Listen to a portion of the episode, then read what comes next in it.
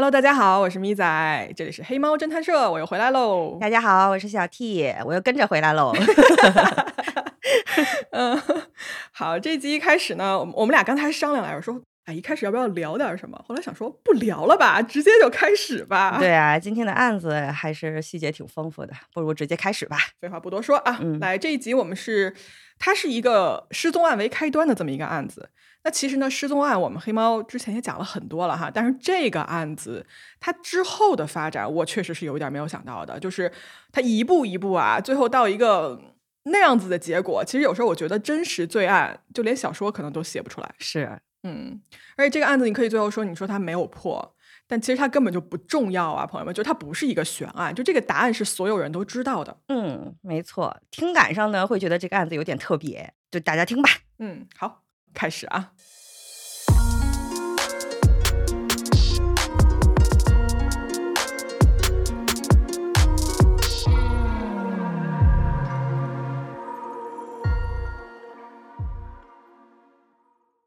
时间呢？我们来到二零零九年的十二月，地点呢是美国的犹他州一个叫做 West Valley City 的地方。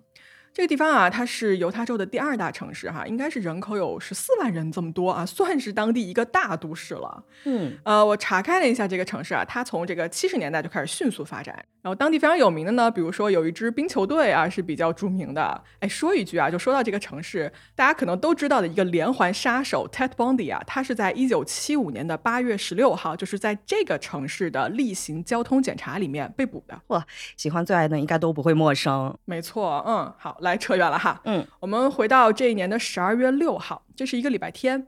总体来说呢，这是一个很普通的一天啊。人们一般都在礼拜天会去教堂礼拜嘛，啊，就一切都是非常井然有序的这么一天，没有任何的异常。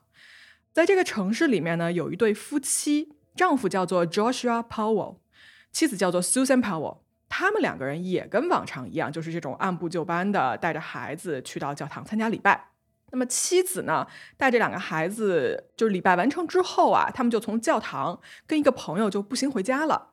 一直这朋友就跟他们待到了大概下午是五点多吧，在家里面。随后呢，朋友就走了，因为他说这个丈夫当时就回来说要带孩子出发玩雪橇还是干什么，就可能人家家里有自己的安排哈，所以这个朋友就离开了。嗯，那么时间我们转到第二天的周一，也就是十二月七号，这天早上呢，妻子 Susan 啊，应该是要送两个孩子去托儿所的，但是很奇怪啊，就是她一早上这人就没有出现过。这个行为马上就引起了很多人的注意，是因为 Susan 她是一个从来不迟到的人，就这人非常靠谱。那如果他要改变一下他的这个行程什么的，他也会提前来通知。所以这样莫名其妙就不来了，是很异常的一个行为。嗯，于是呢，托儿所这个时候给他们家打电话，发现说家里的电话没有人接，就找了一下，因为你知道我们都会放一个什么紧急联系人的电话嘛。嗯，他们家这个紧急联系人是丈夫 Josh 的姐姐。那托儿所就打给他姐姐，然后姐姐接了电话就说啊，我也不知道他去哪儿了，我完全没有任何消息。于是这个时候，你想，他们家人也知道说这一家人不见了嘛，所以一帮人就开始着急了，就想说怎么回事儿，是一家人都失踪了吗？在这个当下呢，妻子 Susan 的妈妈呢就说，那要不然我们报警，因为让警察介入一下。所有人都没有他们家的钥匙，所以是进不去他们家的，只能在外面等着或者敲门，但也没有人开。这个时候，家人就在想说，是不是比如说那种一氧化碳中毒，然后一家人都倒下了什么的，所以他们就觉得说应该报警，然后让警察来直接进到他们家来搜索一下有没有什么异常。那么接到报警后的警察呢，确实也来了，他们在敲门没有人回应的情况下呢，就直接破门而入了嘛。进去之后，发现这个屋子里面啊没有任何人在家，但是呢，他们看到了一个很奇怪的场景啊，就是说。他们家这个地板上有两个厢式的电风扇，然后这个电风扇呢一直是开着的。它在干嘛呢？在对着地毯上两块湿了的地方在那吹啊！这是啥意思啊？对吧？这是啥意思呢？就众人看到这个也觉得说，这这是在干什么？然后这一家人去哪儿了？嗯。警方接着查看啊，就发现说，Susan 就妻子的这个钱包、手机什么的这些个人物品全都在家放着，但是这家里就是没有一个人。这个时候，除了家人之外啊，警方也开始怀疑说，是不是有可能真的出事儿了？就一家人全都莫名其妙消失。这两个大人，两个孩子，然后随身的物品又没有带着，这能去哪儿呢？嗯，其实之前我看过很多这种全家人一夜之间莫名消失的案子啊。嗯我当时看到这个的时候，我也想说，难道这是其中一个案子之一吗？来，我们来往回倒一下看一下，就是说这一家人他们的这些什么姐姐呀、父母啊，这个时候是非常非常着急的。而为什么这么着急呢？是因为啊，Joshua 跟 Susan 这一对夫妻的生活从一开始就让人觉得很不安。哦，怎么说？嗯，来，我们回头具体看一下这一家人的情况哈。嗯丈夫 Joshua，他是一九七六年的一月十二号出生在美国的华盛顿州。他的父亲叫做 Steven，母亲叫做 Tereka。他们家好像生了五个孩子，还生挺多的。然后他是五个孩子里面的老二。嗯他们家除了他，还有两个男孩跟两个女孩。那从小呢，Joshua 他的这个父母的关系就非常非常不好，而主要的问题呢，就出在他的父亲 Steven 身上，因为 Steven 觉得说一夫一妻制不合理，嗯，呃，他觉得自己应该可以去娶好多好多女人，所以他就到处出轨，然后还觉得自己倍儿有道理。我的妈呀！然后这个父亲在抚养孩子的这一方面也很奇怪，就这人有点病态。他从小会给小孩去看这种色情制品，然后呢对小孩是非常非常控制的。嗯，他的儿子就 Joshua 呀，就怪怪的，就跟正常孩子不太一样。比如说啊，他动不动就喜欢把自杀这件事情挂在嘴边。打个比方啊，Joshua 的妈妈让他吃完晚饭去洗碗。然后他就对他妈说：“你要是再说，你要是再要求我，我就拿刀杀了你。我的妈呀！这我要是这么跟我妈说，我可能死的会比较快一点”儿。我也是，对啊，对，嗯，来，嗯，说回来啊，就在十六岁那一年呢，Steven 就跟 Teresa 离婚了。然后离婚之后呢，五个小孩嘛，两个女儿归妈妈，然后三个男孩呢归爸爸。嗯那么归了爸爸的 Joshua 呢，一直以来就在这样一个父亲的影响下长大。长大之后啊，Joshua 身上就开始有他父亲的影子，比如说呢，对事物的控制欲特别强。Joshua 在读大学的时候啊，他当时是去了华盛顿大学，然后呢，在当地遇到了一个叫做 Catherine 的女孩，就这俩人谈恋爱。事后，这个 Catherine 这姑娘啊，就回忆说，说跟 Joshua 谈恋爱的这一段关系是非常不愉快的啊。就这个男的吧，什么都要管，就包括 Catherine 出行、去哪里见谁、平常做的一些决定，他什么都要去干涉。反正呢，就是没有任何自由。后来就因为受不了这一点，这俩人就分手了。嗯，要我我也跑了。对，那么在两千年的时候啊，Joshua 就遇到了一个叫做 Susan 的姑娘。这姑娘呢，当时是十九岁。这两个人是在一次教堂的活动上认识的哈，也就是我们今天的另外一个主人公，他的后来的妻子 Susan。我们来看一下 Susan 啊，她是一九八一年的十月十六号出生的，她的妈妈叫做 Judy Cox 啊，然后她爸爸叫做 Chunk Cox。Susan 呢，成长在一个虔诚的宗教家庭啊，她的父母是从小给了她很好很好的家教的。Susan 的性格比较外向，比较乐观，然后人也很善良。嗯那么在 Susan 跟 Joshua 相遇的时候呢，他们两个都是摩门教的教徒。这俩人吧，一开始其实是相处的还可以的啊，然后进展是比较顺利的。他们交往了大概六个月之后啊，就打算要结婚了。但是女方这边的家长是不太喜欢 Joshua 这个人的，因为他们在日常的这个接触当中呢，觉得这个人非常的自我。但是最后啊，他们看在自己的女儿喜欢他啊这件事情上面呢，他们就觉得说，那那好吧，你开心就行。所以他们最后是妥协了的。哦，就隐隐感觉会有哪里不对劲。嗯，不过还是继续往下听吧。来，我们继续啊。嗯那么这两个人结婚之后啊，最初因为他们两个都刚毕业没多久嘛，就很年轻。嗯丈夫 Joshua 是做了好几份不同的工作，就他一直不停的在换。比如说他干过房地产，干过网页设计，就感觉这个人吧，做什么事情都不是特别长久。那么妻子 Susan 呢，是一个美容师。后来因为随着搬家这件事情啊，她去到了就是犹他州嘛，就我们今天的这个地方，在当地的一家投资银行呢，就找到了一份工作。嗯那么夫妻二人啊，结婚的一年之后，在零五年的时候啊，第二个儿子出生了，这个儿子叫做 Charles。那么随后呢，过了两年啊，是在零七年的时候，二儿子 Brandon 出生了。两个小孩的出生呢，让这个家庭表面上看上去应该是夫妻还是感情不错的哈，生活应该还是过得很 OK 的。没错儿。嗯，在结婚后的一段时间里面呢，夫妻俩呀是住在 Joshua 的爸爸 Steven 家的。但是呢，这个妻子 Susan 对这个安排就很不开心啊。这个时候大家可能不知道为什么，但是其实是有一个很具体的原因的。后面我会跟大家说。好，总之呢，就是 Susan 她就想搬家，不想在这个公公家住了。所以在零七年生了二儿子之后呢，他们就搬到了现在的这个地方来生活。那么搬家之后啊，在这个新的生活状态下呢，Susan 的状态啊明显就好了很多。比如说，她结交了很多当地教会里面的新的朋友，然后开始有一个自己的生活。但是这些朋友啊，事后在回忆的时候想说，在跟 Susan 的日常相处里面，渐渐的发现说啊，Susan 的生活并不是表面上看起来那么好哦。哎，怎么说呢？首先啊，他们都发现她的丈夫 Joshua 非常非常控制，控制到什么程度啊？比如说车，他们家这车啊是 Susan 不能随便开的，要开得去跟丈夫申请才能开。呵，还打个比方，这个家里面花了多少钱，每一分钱 Joshua 都要求说你要记账。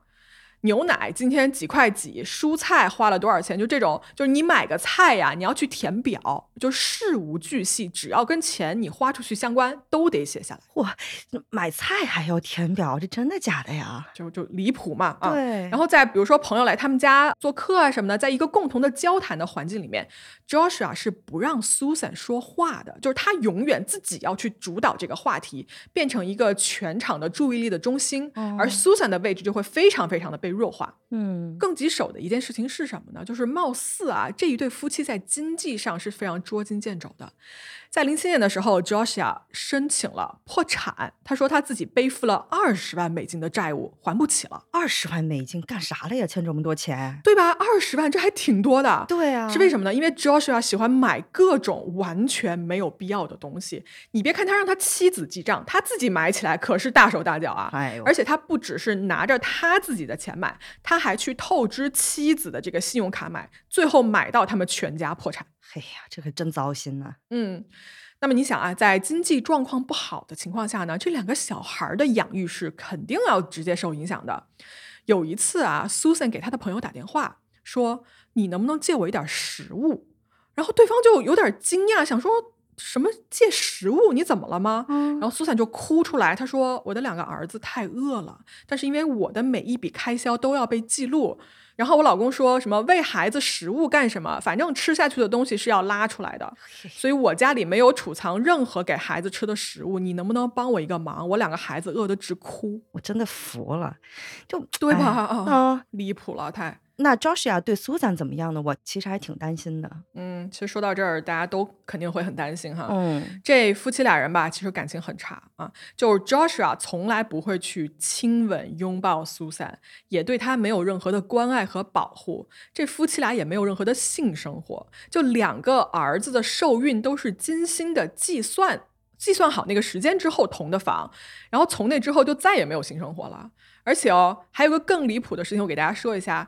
比方说，在他生第一个儿子的时候，生 Charlie 的时候，分娩当天，Susan 找不到 Joshua 人，就找不到这个人去哪儿了，他不得不让自己的父母帮忙把自己送到医院。后来在孩子生下来之后啊，这个 Joshua 就姗姗来迟，然后大家就问说：“你刚才去哪儿了？”他说：“哦，我在备份一个电脑硬盘。”傻？就是说。你的妻子在分娩，你在那儿备份一个电脑，而且你觉得这个事儿比妻子分娩还要重要？我真的，我听到这儿，气得我脑壳子疼。我真的，我我日常听到这种事儿，我真的是会暴跳如雷。就听到这儿，你感觉 Joshua 就是一个特别自私的一个人，完全没有尽到你做丈夫、做爸爸的这种义务和责任。是，那这婚姻的日子这么难受，苏珊没有想到过带着孩子离婚吗？当然有了，但是你知道，嗯，这种关系里面啊，往往的情况就是，只要一聊这个，Joshua 就威胁说：“你要是离开我，我就让你生不如死。”哎呀，嗯，其实苏珊还尝试了一些别的方法，就比如说，他让 Joshua 跟他一块儿去参加那种夫妻共同的心理咨询，嗯，然后 Joshua 是同意了的，但是呢，他就去了一次，之后就再也不去了。就这人，其实你也能看出来嘛，他根本不是想真正解决问题的这么一个人。是的，是的，嗯。在二零零八年的七月二十九号啊，Susan 拍过一个很奇怪的视频。这个视频呢，在网上可以找到。我给大家播放其中视频的一段吧，大家先听一听。Uh, this is me, July 29th, 2008. It is 12:33. Covering all my bases, making sure that if something happens to me or my family or all of us, that our assets are documented. Hope everything works out and we're all happy and live happily ever after as much as that's possible. And this is Josh's computer, and there's some type of backup device and speakers. Josh locked this, but this is all of his files. See, locked. Those are his files. And he bought expensive stuff like these are, I think this was like a couple of thousand dollars of like, it says graphic design templates by stock layouts or something like that. This is all stuff bought in a year or less through Home Depot on my credit. Josh bought a lot of stuff and then he had to bankrupt it. And then he bought a little bit more on my credit. 好，刚才是一个视频的节选啊，嗯里面呢是一个 Susan 的自拍，我给大家描述一下。他说：“我就是记录一下，如果我或者是我家里出了什么事儿，至少这些都被记录下来过。”然后呢，他就开始拍，说：“你看，这是两个三星的显示器，这是 Josia 的电脑和音箱啊，什么硬盘驱动、文件柜。”啊然后就又来到什么地下室，说：“你看，这有三千块的这个什么小麦原料，有一把巨大的这种工业用的电锯。”啊，什么 DVD 立体声系统，然后他又去拍家里的吊灯、气垫船、自行车，他就说这些都是 Joshua 的东西，然后他说都是用我的信用卡买的，然后买了太多，我们破产了。这个 video 看到一半，你就会渐渐觉得说哪儿不对劲。整个 video 里面拍的东西全是 Joshua 的，就没有一样东西是 Susan 的。嗯最后啊，这个视频到最后，他打开了一个抽屉，抽屉里面有一些洗漱的用品，还有几个就是项链什么的，只有这些东西是 Susan 的。包括这个视频里面还有墙上被拍了有个洞，他说这是 Joshua 发脾气的时候打的。另外他还说什么啊，我之前有一些什么 DVD 什么的，但是全都被我老公扔了。为什么呢？是因为一两年前我们俩吵架，所以他生气了就把我东西全扔了。就这个视频啊，大家可以在网上找得到。反正我自己看完之后呢，感觉很奇怪，就说不上来啊。大家可以自己去看一眼。嗯嗯，我我大概懂你说奇怪的那个点，因为我也看了，就感觉这个视频里面呈现出来的生活状态不太像两个人在过日子。嗯，就 Susan 会给人有一种我在寄人篱下的那种感觉，就很心酸。哎，对，嗯，然后他展示东西的时候，声音里充满着疲倦。嗯，而且还有一点啊，有个细节，就他介绍这些东西的时候，方式都很具体。我看到了有什么电视参数啊、相机镜头的参数都报出来了。对，我不知道他当时是不是录这个视频的时候有什么危险的第六感出现。我觉得总结的很好啊，我就是这种感觉。嗯呃，大家可以明显可见啊，Susan 跟 Joshua 这是一段非常不健康的婚姻关系。Joshua 的控制欲是极为可怕的，就经济上啊啊，精神上、社交媒体上是一个全方位的控制。没错。好，那我们回到十二月七号这一天啊，这个时候警察已经接警了，发现他们全家都不见了，然后所有的家人都是非常着急在找他们的。嗯，但是这天下午五点多的时候，Joshua 突然接电话了，哦，这突然出现了。对，出现了这个人。然后大家就说你去哪儿了呀？一天就警察到处在找你，就两个孩子在你那儿吗？Joshua 说啊，在我这儿呢。哦然后他们说，那你赶快去警察那儿报个到啊，让大家安个心。Joshua 就说啊，OK，然后他就去了警察局。那警察看到他就问他说：“你这一天去哪儿了嗯？” Joshua 说啊，我吧就前天晚上带我两个儿子去郊外露营了。警察说你几点钟去的？他说啊，差不多大概晚上十二点多出的门吧。然后警察就说：“你就那种，你听听你在说啥？因为那天晚上啊，当地是刮了一个暴风雪的。你带着两个年幼的小朋友，半夜十二点出门去露营，是啊，而且冬天的凌晨得有多冷，大家都知道。你带着俩幼童吧，这是去户外，一嗯般人我觉得干不出来这事儿。是。但是 Joshua 就脸不红心不跳，他就说：‘对我们就是想去，所以我就出发了。’嘿，警察说：“你这个暴风雪中间开车两个多小时，就是为了带一个两岁的孩子、一个四岁的孩子去山洞里面烤棉花糖吃，是不是？你的孩子大半夜不睡觉的吗？”嗯，就是要说不睡呀、哎，我就是这么任性，就说走就走，咋了？然后警察说：“那那你大周一你下午才回来，你你周一要上班啊，你也不打电话请假什么的吗？”Joshua 就说：“哦，今天周一啊，哎，不好意思，我忘了，我还以为今天礼拜天呢。离谱，对不起，我笑出来了，真是太离谱了。对他，我觉得这是什么话都能编得出来。对呀，然后警察就说：“那你爱人呢？对吧？Susan 去哪儿了？”就是说：“我哪知道啊？说他出去浪去了吧？啊，他可能就是请了一天假，跟哪个朋友出去玩了啊？没事儿，没事儿，那个到时候自己人就回来了。反正他整个态度吧，说到 Susan 就是一个非常不 care。那警方问到这儿，警方信了吗？那当然是没有信了。嗯。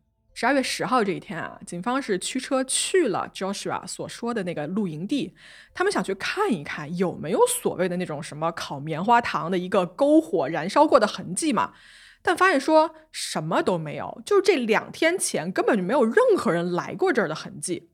警方调查回来之后就问 Joshua 说：“怎么回事？你解释一下呗。”就想说哦，对对对，我忘了跟你们说了，反正呢，就是那天晚上太冷了，我这个火呢就升不起来，所以呢我就没有烤这个棉花糖，我呢就把这个棉花糖啊放在饼干上给孩子吃了，吃完了我们就回来了。哎呦喂，哎，合着你开两个小时的车就是为了去山洞里面吃一块饼干，对吗？这段话如果不是放在罪案里面，我真的会觉得。这是一个人喝多了在说胡话呢吧？就供词里面这么多不合理的地方，嗯，那在警察这边，Joshua 的嫌疑应该挺大了吧？现在我觉得这块话变成这样，是个人都会怀疑他。对啊。嗯，其实警方多次找他问话，第一次、第二次啊，就刚才我们那两次，他还配合，他人也来了。但是第三次呢，Joshua 这个人就 lawyered up 啊，我们美剧中经常听到这个词，就是装备上了律师的意思。他从这个时候开始就什么都不说，就一句话：有事儿联系我律师。嘿，那好，说回来啊，Susan 并没有像 Joshua 说的那样，第二天就回来，他呢一直处于一个失踪、找不到人的状态。在此期间啊，警方投入了很多的人力物力来寻找他的踪迹，包括啊 Joshua 的家人、朋友以及当地的很多志愿者也在很努力的寻找他。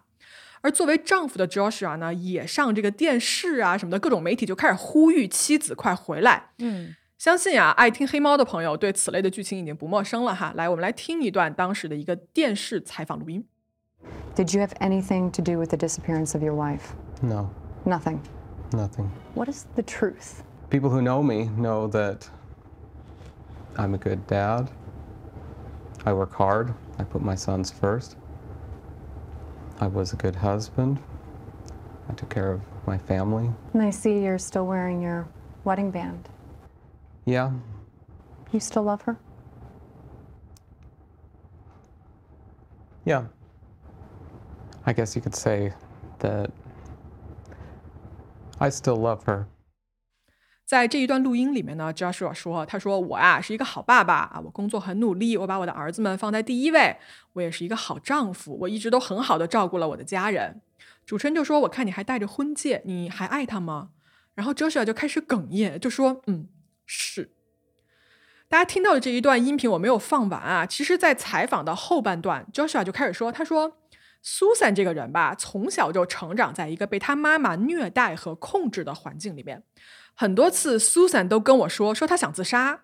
这个女人，她的精神状态是极其不稳定的。她曾经在家就是穿着睡衣，然后打开门就跑上街，就她干了很多事情，让我觉得非常难堪，非常尴尬。嗯，怎么听着有一种在责备 Susan 的意思呀？可说呢。然后这个话说到这儿，他又把话锋一转，他说：“Susan，我看啊，很有可能是跟另外一个男的跑了。”嗯。然后主持人就说：“啥意思？就是在你们的关系中，他曾经出轨过吗？”Joshua 说：“啊，没有啊。”然后主持人说：“那你为什么这么想？”Joshua 说：“Because she's a very sexual person，就是她是一个性方面很高需求的女人。”然后我听到这，我想说：“你不是平时也不碰她吗？这会儿你公开在电视里说她出轨，然后是没有来由的说人家出轨。”对呀，而且。你有没有发现，他在这段采访里面，其实主语都是围绕着自己来说的。对啊，一边夸自己有多好，一边在数落妻子，这完全不像是在找妻子回来的这种态度。嗯，就感觉像是在忙着自我表演，表演一个我是好丈夫，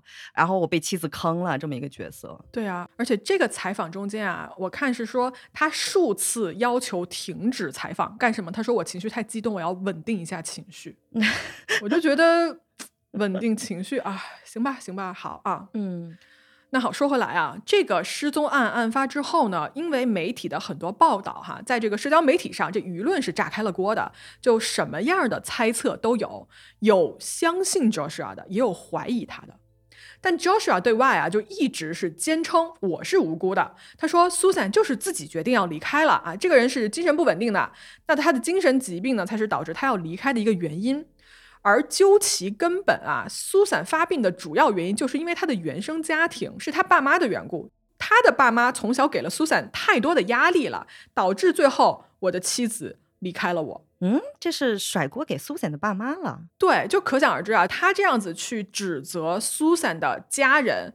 那其实这两家的关系就开始变得越来越差。嗯，在 Susan 失踪了两个月之后呢，，Susan 的家人和朋友对外开了一次新闻发布会，他们是在这个发布会里面告诉了公众 Susan 在这一段婚姻里面的一个真实的状况的。他们对外说啊，就 Susan 对 Joshua 这个人是很恐惧的，而且呢，Joshua 平日里对 Susan 这种控制。贬低以及威胁就全都说出来了，包括他们还提到说，Susan 在失踪之前曾经提起过，说他很有可能要给 Joshua 一个最后通牒，就是说他其实已经要决定离开这一段婚姻了。嗯，所以这个新闻发布会呢，可以说是来自于 Susan 他们家这边的一个公开的反抗。那两边啊，就逐渐因为这些事情就开始争论不休。但是哦，Susan 他们一家人不敢对 Joshua 撕破脸。嗯。为什么呢？因为啊，两个小孩的监护权还在 Joshua 的手里。就如果完全闹翻，Susan 的爸妈可能连孙子都见不着。哦，我能理解，确实为了孩子，还是不太能撕破脸。对，而这件事情啊，也就是说，这一场两家人之间的争论呢，就开始往这个越来越奇怪的地方就发展了。首先，Joshua 先是带着他两个儿子呢，就搬回了他爸爸 Steven 家去住。而在这后面没多久呢，Steven 跟 Joshua 就这一对父子，他们搞了一个关于 Susan 的一个个人网站。就这个网站上啊，表面上是用来寻找失踪的 Susan 的，但是呢，实际上里面所有的内容全都是对 Susan 的抹黑和诽谤啊！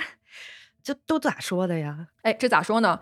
呃，网站上就写啊，就说她是一个淫乱的女人，说她痛恨自己的儿子，然后完全不管自己的家庭，说这人可怕极了，很有可能就是跟人跑了。这个网站上线了几个月之后，他们开始在网站上公开，就是 Susan 童年和青少年时期一些非常私人的一些日记的片段，并且以此为证，说 Susan 就是一个性变态，说你看我们什么证据都有，就是完完全全一个断章取义的这么一个行为。然后在网站上，他们还公开啊说，那个根据我们俩的推测，Susan 啊就是跟当地的一个记者跑了啊。他们一直以来呢就有一个长期的地下恋情，所以这个事儿吧早就不对劲了。记者什么记者呀？嗯，警方也就是看到这个消息了嘛，所以他们就查了一下这个所谓的这个记者，查了这个人的名字，嗯，就发现说这个人根本就是一个当地登记了很多年的一个失踪人口。就我不知道 Susan 怎么能跟一个常年失踪的人去出轨的？对呀，大家肯定想问啊，就说 Joshua 作为丈夫，他要诋毁妻子，从逻辑上呢，你是可以顺下来的。但是为什么 Stephen 就是 Susan 的公公要加入这件事情呢？嗯，哎，Stephen 这个人啊，后来出来跟媒体承认说，Susan 就我这个儿媳妇儿啊，跟我儿子当年住我家的时候。，Susan 勾引我啥呀？啥呀？这都是哎，网上有一段啊，Stephen 对着镜头描述说这个儿媳妇儿是怎么勾引他的具体的一段话，就这段话非常恶心，我不想放在节目里。整段话里面，Stephen 把苏珊说成了一个非常没有道德的一个淫荡的女性，说她天天去跟公公调情，然后搞一些不伦的事儿。他还对着镜头说，但是呢，她实在是太美丽了，说我忍不住啊啊，这么漂亮的女人。哎呀，反正这一段我就是看的生理不适，特别恶心，好恶心。对，但是这个事实是怎么样的呢？来，我们来听一段这个 Steven 和 Susan 的录音。嗯。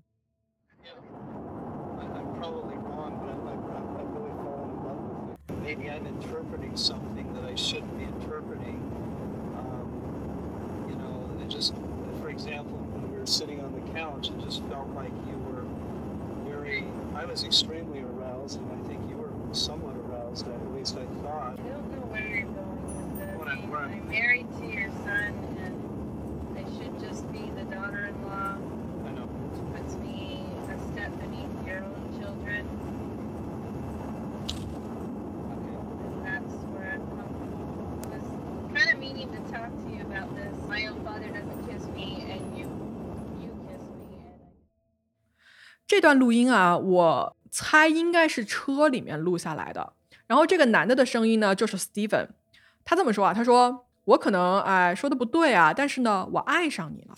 当时我们坐在沙发上的时候，我真的非常非常的兴奋。我觉得你也应该是欲火焚身吧。”然后对面 Susan 就说：“他说我不明白你这话想表达什么。我跟你的儿子结婚了，我是你的儿媳妇儿，我们的辈分应该是这个样子才是对的。”对啊。然后苏珊接着说：“他说我其实一直想跟你谈一谈这件事情，就是我自己的父亲都不会过来那样亲我，但是你跑过来亲我，让我很不舒服，我不喜欢这样。”这一段录音里面啊，Susan 很明显对于 Stephen 的这些行为是拒绝的，是非常非常明确的。没错。但是现在 Susan 失踪了，就他没有嘴来说话，而 Stephen 在这个媒体里面大说特说，说自己儿媳妇勾引自己，还是说什么她好美啊，太漂亮了，这个女人。我真的觉得，我不知道这一对父子在干些什么。哎呀，对啊，这拒绝的信号都这么明显了，还在那儿自己幻想呢。嗯，那。这对父子俩就突然搞出这么多奇奇怪怪的事情，警察有没有注意到他们呀？当然有了，在一零年的八月二十五号，警方拿到了一个搜索令，然后呢就去搜索了 Joshua 跟 Steve 以及这两个孩子居住的这个房子里面，哎，还真发现了很多东西。哦，他们啊发现了四张硬盘吧，然后在三台电脑里面，这些设备里面哦有数千张的儿童色情图片，以及。四千五百张 Susan 的照片，而且这些照片都是 Susan 在她不知情的情况下被偷拍的。我的天，好可怕！对，这是一什么情况呢？就其实当 Susan 和 Joshua 住在他公公家里的时候，这个公公 Steven 啊，喜欢用摄像机偷拍他，并且跟踪他。他在浴室里面洗澡的时候，他就会把这个儿媳妇的内裤给偷出来，然后平常还喜欢去翻他的衣服，偷他的内衣啊什么的，就。纯是一个变态，哎呦，我这是嫁到了一个什么恶魔的家庭啊！丈夫控制狂，然后公公又偷窥癖，嗯，而且这爷俩，我估计极大可能还是个恋童癖。对你记得我最开始说这个 Steven 从小就给他儿子看什么色情照片，你记得吧？对对对，从那个时候就已经不对劲了，我觉得，嗯。那在当年的这个九月二十二号啊，Stephen 因为持有儿童色情以及呢这个偷窥罪被捕。警方通过进一步的调查，还发现啊，他曾经多次秘密的对其他的年轻女性进行过拍摄和录像。哎呦，那么 Susan 的家人啊，在这个 Stephen 被捕了之后呢，他们也肯定也是得知了这些惊人的事实嘛。他们就立刻申请了两个孙子的监护权，而且呢，最终也是得到了法庭允许的一个临时监护权。嗯，法院是这么裁决的，就说作为父亲的 Joshua，如果你想重新要回监护权的话，那你必须得搬出 Steven 的家。嗯，那么 Joshua 是照办了，他应该是在别处租了一栋房子。但是呢，他其实实际上从来没有住进过那个房子里面，他只是表面上满足了一个所谓法庭的一个指示，但他其实啊，本人还是继续住在他爸爸家里面，就不知道为什么这人就硬要住在那儿，就假装个样子而已。对对对，那好，时间呢就这么慢慢过去了。这个时候离 Susan 失踪已经过去了快两年，但是他的下落啊是一点消息都没有。警方是没有放弃调查的。警方在这个期间一直是在做相关的工作的。他们在调查中发现啊，Joshua 当年给 Susan 买了价值一百五十万美金的一个保单，并且呢，在他失踪之后，迅速的清算掉了这个 Susan 的一个退休账户。在他失踪的当天哦，直接就给儿子们办了退学手续。就你想一想，这些做法，这都不是一个焦急等待妻子回家的人会做的。没错，在一次的聊天中呢，Joshua 还跟这个同事啊就提起说，这个弃尸最好是藏在这种废弃的矿井里面，那是没有人可以发现得了的。在当年的九月十一号吧，我记得应该是警方是在当地的一个山上发现了一个可能是埋了人的地方。为什么这么说呢？因为这个地方是 Joshua 经常会来的这么一个区域，所以警方啊就把这儿列入了一个重点怀疑的一个地点。他们集结了一队人马，就过来进行了一个挖掘，但是到最后呢，也没有发现任何人类的残骸啊，就没有发现 Susan 的影子。嗯。与此同时呢，警方还在 Joshua 的电脑里面也发现了很多儿童色情动画。嗯，他是那种就是很有名的，比如说啊，我给大家打个比方，就把那种很有名的动画人物啊，海绵宝宝，对吧？辛普森、忍者神龟什么的这种类型的动画人物，但它其实画面上是非常非常成年的内容。哎，就这个东西吧，它是属于一个擦边球。因为它有这个儿童的意味在里面，毕竟它是孩子们会看的一个动画角色。但是呢，它又确实不是真实的儿童出现的色情画面。尽管这个画面非常非常的不堪啊，但是警方没有办法用这种儿童色情的罪名来逮捕 Joshua。哎呀，怎么说呢？就这扭曲的癖好，真是随了他爹。是，而且他这个擦边球就打的让人就很。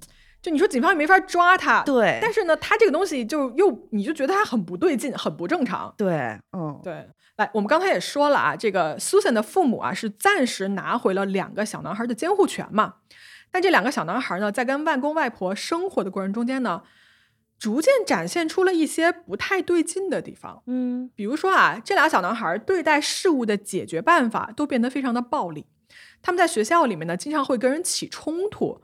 然后跟这个他们的同学说：“我妈妈死了，被人杀死的。你要是不听我的话，我也杀死你。”有一次啊，他们的大儿子 Charlie 画了一张画，大家知道小孩嘛，一般画画什么的，可能也会体现出一些心理状态。嗯嗯嗯。这张画里面啊，是一辆那种家庭用的那种小货车，他们全家人都在这个车里面。Charlie 呢，就指着他这一张画就说：“爸爸在这里，我在这里，弟弟在这里，妈妈在后备箱里。”哦，看到这儿我真的觉得毛骨悚然。对呀，我一身鸡皮疙瘩都出来了。就是那种小孩很天真、很天真的那种口气，但是说了一句让人细思极恐的话。对，就妈妈在后备箱里是什么意思？就当天晚上抛尸，难道两个小孩也是全程在现场吗？看见了？对啊，他应该是看见了呀。啊，这太可怕了。对，那是这样啊，就两个小孩的监护权呢，目前是在 Susan 的爸妈手里的。Joshua，你想要回来？OK，但是呢，你要去接受一个心理评估，并且呢，你要去上法庭去争取、去说明，就你要去跟法官说你为什么有理由可以继续来监护你的两个儿子。嗯，而与此同时啊，就美国就是有这种负责家庭儿童的这种社工的机构嘛，就他们也介入进到这个 case 里面了。嗯。社工会经常接两个小孩一起去 Joshua 家进行一个评估和探访，他们要做一个专业的判断，说 Joshua 是不是真的适合抚养这两个小孩啊。总之，我觉得听起来还是一个比较负责的一个方式。嗯，是的，嗯。那这个案子到现在啊，如果大家还觉得是一个失踪案的话，接下来的事情越来越失去控制。在二零一二年的二月一号。法院宣布啊，Joshua 因为这个电脑上被警方发现的那些色情动画，他暂时不允许拿回孩子的监护权。在接受正式的心理评估以及走完一系列流程之前，这两个小孩呢，还是要继续跟他的外公外婆生活在一起。这个判决对 Joshua 来说，那肯定首先是一个坏消息，对吧？嗯。那面对坏消息，他干了些什么呢？哎。他呀，先是去银行账户呢，就提了七千美金的现金，然后他去加油站买了好几大桶的汽油。之后呢，他去了一家旧货店啊，就二手商店，把他两个小孩的玩具全部都捐掉了。做完这一切之后呢，Joshua 就开始给他的家人朋友写邮件，邮件里是这么写的：他说啊，我很抱歉，我呢不能再继续了啊，我很受伤，再见。哎呀，这不太好的预感。在二月五号这一天啊，负责这两个男孩的社工，这个社工叫做 Elizabeth Hall。Elizabeth 呢就带着 Charlie 跟 Brandon 两个小男孩去到 Joshua 的家里面进行一个类似这种监督探访的这么一个工作吧。嗯嗯嗯。他把车停在门口之后呢，这两个小男孩先是跳下车，很兴奋的就冲向爸爸的屋子里面，就看出来是很开心的，然后这个跑的速度也很快嘛。这个时候 Joshua 就打开了门，他先是让儿子们进去。然后他看着这个社工 Elizabeth 的眼睛啊，就他脸上露出了一个让人毛骨悚然的奇怪的笑容。随后呢，砰的一声，这个门啊就在他面前就重重的被关上了。Elizabeth 啊就立刻觉得说这件事情不对，他先是敲门啊，就发现说里面不开门。随后呢，他听到里面传来了两个小男孩的尖叫，是那种非常非常可怕的。恐怖的那种求救的尖叫声，以及有什么东西在击打的声音。与此同时呢，Elizabeth 闻到了很浓厚的这种汽油的味道，她立刻拿出电话拨打九幺幺报警。哎呀，说起她打的这个九幺幺报警电话呀，就我听了一下，我的感觉下来真的是干着急。嗯，对面这个九幺幺的接线员完全就是一个死脑筋。就我们来听一下这个报警电话啊。Nothing like this has ever happened before. Uh, um, shocked. And I could hear one of the kids crying. Whose house Got is the it? kids in the house and he won't let me in. It's a supervised visit.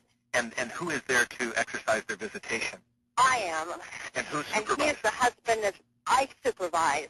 So you supervise and you're doing the visit? Yeah, You're I supervise yourself? I supervise myself. I'm the supervisor here. Wait a minute. If it's a supervised visit, you can't supervise yourself. If you're the I do supervise myself. I'm the supervisor for the supervised visit. Okay, well, aren't you the one make? Aren't you the one making the visit?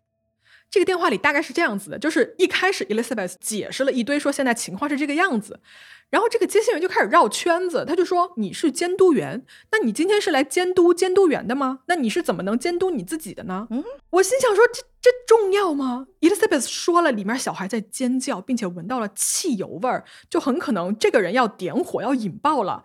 你搁这儿就咬文嚼字，什么监督员这件事情有什么必要？对呀、你有这问无关话的时间，你用来出警不好吗？是掰扯到最后啊，Elizabeth 就问说：“你们派人来了吗？”然后他就说：“嗯，派了，派了。但是呢，我们的第一要务吧是处理这种紧急的、危及生命的情况。”哎，然后这位就说：“这个就是危及生命的情况，好不好？”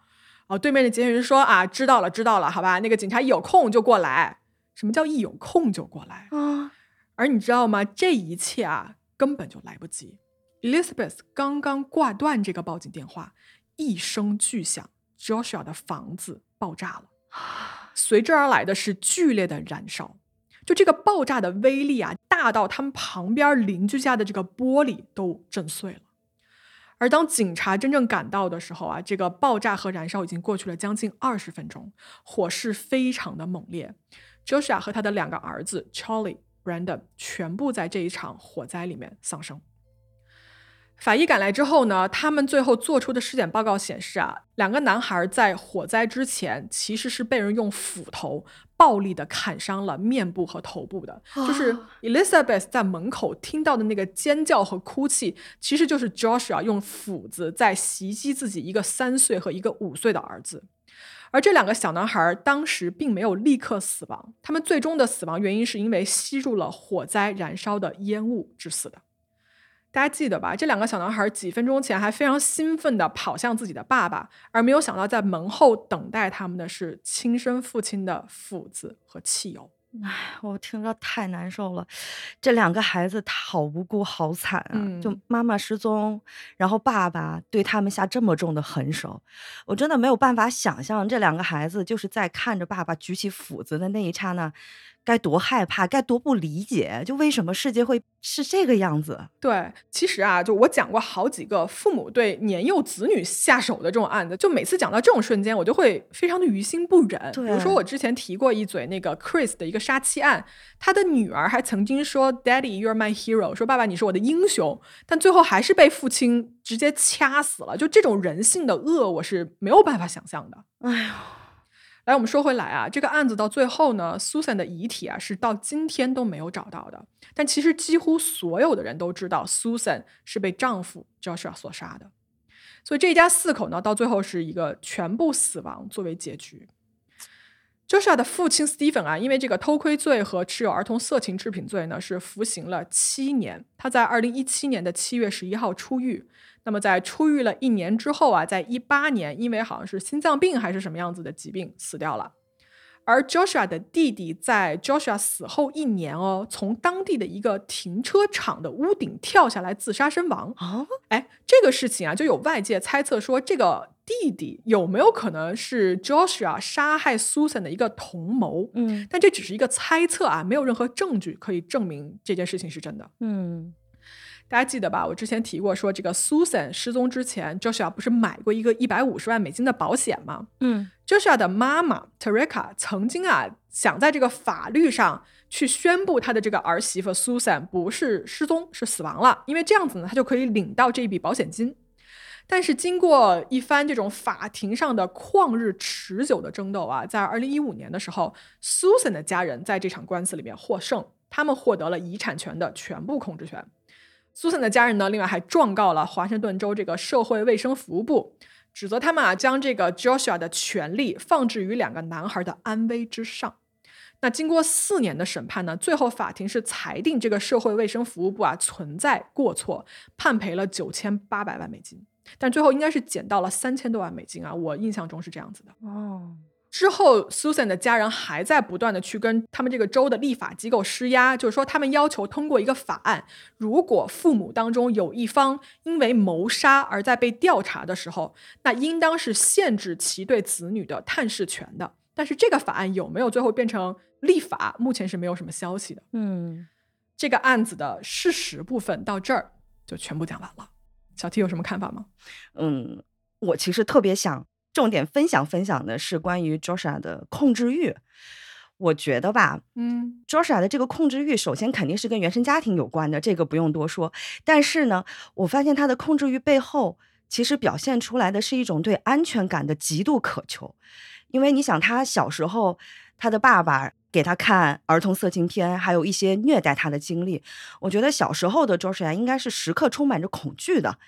那成年之后呢，这份恐惧就有可能会转化成我极度的渴望，想要把我身边的这个生存的环境打造的安全。嗯这是心理学上其实对形成控制欲最主要原因的一个解释。嗯，那你比如说，在那一段视频里面能看到 Joshua 给自己买了很多东西，对而且是即便自己破产，他还要刷妻子的信用卡去买自己以为需要的东西。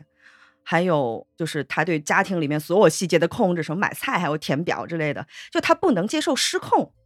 而到后期呢，随着生活经历的增多，Joshua 的这个控制欲呢，他会裂变出一些其他的情绪的状态。你比如说暴躁、嗯焦虑，甚至是暴力的行为，从而就会做出最后带着孩子自杀这样非常可怕的事情。是而且就是在同样家庭环境成长出来的他的 Joshua 的弟弟，我也挺想聊一聊。我觉得他呀，大概率也是小时候经历过同样的这种噩梦般的经历。嗯那他的自杀呢，要么是参与了 Susan 的遇害畏罪自杀，要么就是与他同病相怜的哥哥，可能一直是他的精神支柱。那哥哥死了，他压力倍增，扛不住了，也想跟着哥哥一起走。嗯后者的可能性更大一点，这是我自己的个人的猜测。嗯总之，今天这个案子让我感觉就一个彻头彻尾的家庭人伦悲剧，而这个坏的根源就是出在他们的爹那个 Steven 身上。嗯，我不知道咪仔你怎么觉得的？我首先我觉得弟弟参没参与不好说，因为嗯他这个自杀吧，啊、就警方或者是官方没有给出任何跟本案有联系的证据，所以我们就暂且先放一下哈。但我觉得你说 Joshua 那一段吧，挺对的。嗯你看在那一段视频里面，Joshua 买了一大堆毫无任何用处的东西，最后导致他们全家破产，说明这个人呢，他对后果这件事情是没有任何考虑的。没错他是一个只会图眼前的一个人，就说他很享受一个所谓的我现在拥有，并且我现在控制的这么一个感受，而且呢，他是牢牢不放手的。嗯 Joshua 这个人吧，我看了一些分析啊，就一些专业的医生给出来的分析是说，他有很明显的自恋型人格障碍。是什么呢？就这样子的人啊，他们没有能力看到自己有缺陷，并且呢，他喜欢过度的夸大、强化一个自我的重要性，很喜欢专注于这种所谓的权利啊、成功啊这种幻想里面。对，自恋型人格障碍的人呢，一般啊就缺乏同理心，并且呢，他是会不合理的认为自己拥有某种特殊的权利，而他人呢得无条件的顺从他自己。嗯就你看 Joshua 的婚姻啊，全部是以他为主，Susan 的空间是小的可怜的。没错，你再看这个电视台对他的采访，就全程都是他在那儿说啊，我如何如何如何啊，妻子出轨，妻子他那个原生家庭的问题，就反正是我没错。嗯而且你看，最后 Joshua 去杀害他自己两个亲生儿子，你就别说缺乏同理心了，就是他去杀人的触发他的那件事情，不就是因为他的监护权拿不回来吗？嗯 Joshua 啊，他是无法接受这个世界不围着他转的，就他只有毁了这一切，才能满足他心理上对于极度自恋的这么一种需求。嗯。有了你的这一段补充，我对 Joshua 的这个整个性格的那个画像就更完整一些了。嗯嗯，说的特别好。就其实说到这儿，我我自己的感觉特别想说的是，这个案子能引发大家深思的东西还挺多的。是，因为我们日常生活里面也总是会有那种忍不住问他为什么要这么做的这种情况。嗯那遇到这种情况的时候，我们怎么提高警惕，能够及时的察觉到危险，然后去止损避险，又该怎么的保护好自己？我们要怎么样保护更加年幼的孩子，保护我们身边的人。其实，在这一方面，我还挺想听听大家的建议的。嗯，是。就关于本案啊，大家有什么你们听完之后想说的事情，想说的自己的想法，来欢迎在评论区来告诉我们啊，跟我们留言。嗯，那好，那我们这一周的案子呢，就给大家讲到这儿啊，各位黑猫侦探社的听众们，我们下次再见喽，拜拜，拜拜。